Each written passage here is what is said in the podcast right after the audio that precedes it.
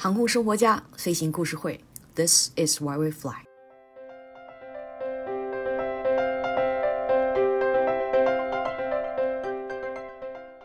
如果你是航空爱好者，你肯定听说过三 U 八六三三。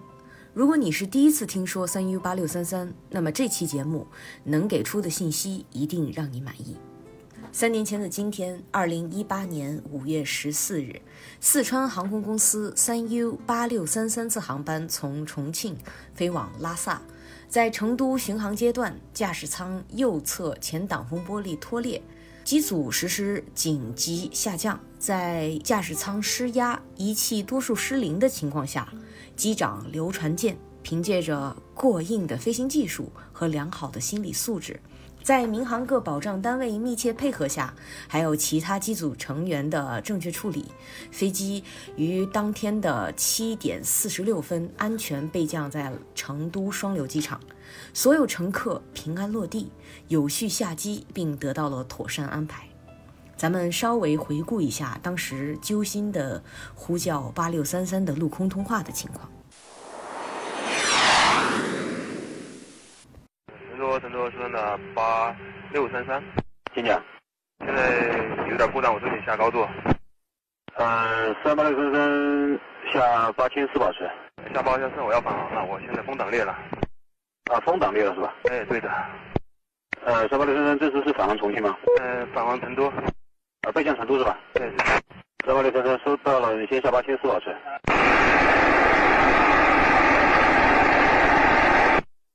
三八六三三成都架。成都至少四川八幺三拐，高度拐两，应答机两幺五四。三八幺三拐成都雷达识别了。四川八幺三拐。四川八六三三成都架。啊，西藏九八三两成都。八六三三成都叫你。西藏九八三两回到成都。西藏九八三两，麻烦在频率一下叫一下八六三三，看能不能叫到。好的，四川的八六三三成都叫你。呃，四川的八六三三成都叫你。八六三三幺两三拐叫你。呃，四川八六三三成都叫你。呃，四川的八六三三成都叫你。南方六四五六联系西安幺三两九，再见。西安幺三两九，再见。南方六四五六。成都西藏九八幺三转频了。西藏九八幺三，稍等。三八六三三，如果听到的话，应答机识别一下。呃，成都西藏九八三两，我还是叫不到他。呃，收到了。三 U 八六三三成功备降成都之后，引起了社会各界的关注。二零一八年重庆中考开考，川航三 U 八六三三成功迫降的这一案例进入了化学题。而二零一九年九月三十号，以川航三 U 八六三三迫降成功为题材的电影《中国机长》上映。电影的好坏嘛，每个人都有每个人的评价标准。对于航空爱好者，或者说是咱们的那些航空专业人员来看，可能稍微有一些不是很满意。电影的演绎确实增加了很多戏剧化的延伸，但是不得不说，正是因为有了电影的宣传，才有了更多人关注到民航，关注到飞行员，关注到飞行安全。记得上次带朋友的儿子去民航博物馆参观，其他机型他都不认得，唯独川航的空客三幺九。他说：“这就是中国机长开的那个飞机。”飞行故事会啊，希望以后有更多这样的航空题材的电影，然后也希望这样的航空题材的电影能拍得越来越好。不知不觉，备降事件已经过去了三年了。英雄机长刘传健在三月二十四号到了中国民航大学做了一个专题演讲，以下是部分演讲的节选，分享给大家。在很短的时间内，所有的旅客都按照政府的指挥戴上了隐形面罩，在确认没有遗漏的情况下，乘务组从后向前用手势传递了信息。乘务长将信息传递给第二机长，当第二机长将客舱人机安全的信息用手势告诉我的时候，可以说极大的增强了我一定要将飞机飞回去的信心，将旅客带回地面的信心。与此同时，安全员持续观察。注视着整个客舱的动态配合乘务组对全体旅客进行指导安抚。危急时刻，我们之间没有更多的交流，都是在各自的岗位上履行自己的职责。乘务组奋力的出，请相信我们，相信我们有信心、有能力带领大家安全的落地。生死关头，我们每一个眼神、每一个动作、每一句话，对旅客来说，都是极大的安慰与鼓励。当空挡玻璃爆裂脱落二十分钟后，飞机飞飞出重州，当时飞行速度保持在六百公里左右，随后我们执行成都双流动能六进行落地。由于飞机超过最大的着陆重量，我示意第二机长航母执行操纵着陆指挥，但未成功。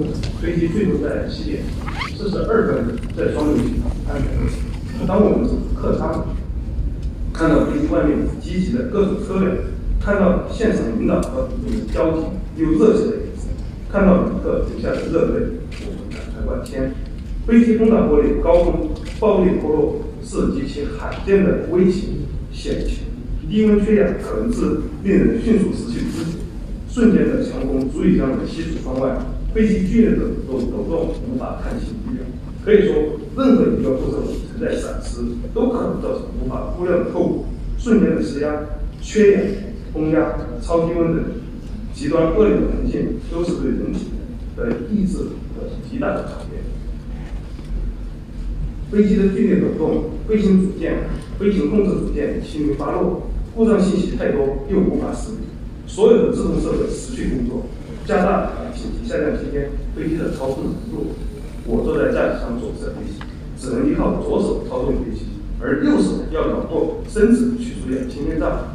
这样一个平常看起来简单的动作，在那强大的气流冲击下，与强烈的颠簸阻碍下，使我无法做出带无法带上氧气。巨大的风噪让我无法与第二机长副驾驶进行交流，更听不到任何信息，只能通过手势相互的提醒，确认飞机的飞行轨迹和高度。正常情况下，自动设备能帮助我们减少工作的负荷，但在多数部分。人工操纵飞机和机组的配合现在就更加重要。当飞机破损，如果出现大速度紧急下降，可能给机体造成进一步的损伤；同时，猛烈的气流也可能对我们机组造成进一步的伤害。但保持小速度、小下降率，机组成员还得继续忍受低温、缺氧环境，后舱的氧气可能无法长时间的坚持，带给旅客、机组伤害同样的严重。安全风险巨大，在大速度与小速度之间，我们做出了适中的选择，尽可能在减少强大的冲击力对身体伤害的同时，又保证飞机快速的下降。飞机失压、紧急下降等是应急数字语中的记忆项目。仍然，然而在青藏高原的腹地，脚下是连绵起伏的雪山，高原地形是我们最大的障碍。想要下降高度，就没有想象的那么容易了。零下四十。度的极寒、缺氧状况，需要我们尽快飞出山区，下降到更低的高度，确保旅客安全。出山的那一刻，我的心心情一下子平复了很多。从风挡玻璃爆裂脱落到安全落地，虽然仅仅只有三四，但整个过程既紧张又漫长。紧紧急的是，每一分每一秒我们都不能忽视，但整个。必须全神贯注。漫长的是每一分每一秒，对我们来说都是煎熬，都是对信心和意志的极大考验，都是生与死的较量。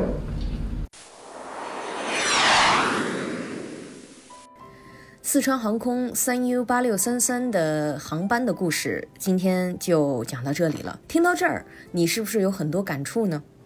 航空是一个体系。航空安全就在一朝一夕。航空生活家飞行故事会，This is why we fly。喜欢我们节目的话，欢迎大家转发、评论、点赞，把我们的节目告诉身边的朋友。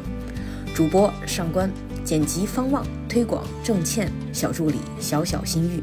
咱们下次节目再见。